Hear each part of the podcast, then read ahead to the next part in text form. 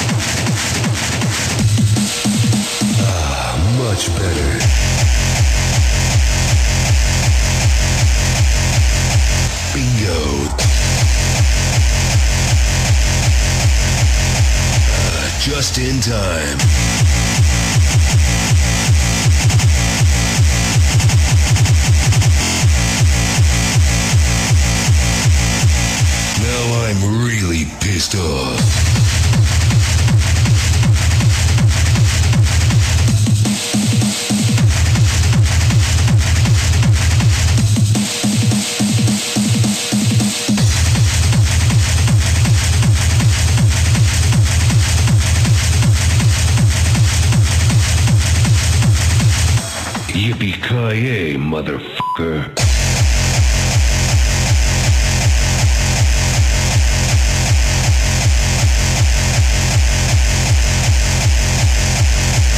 Come get some.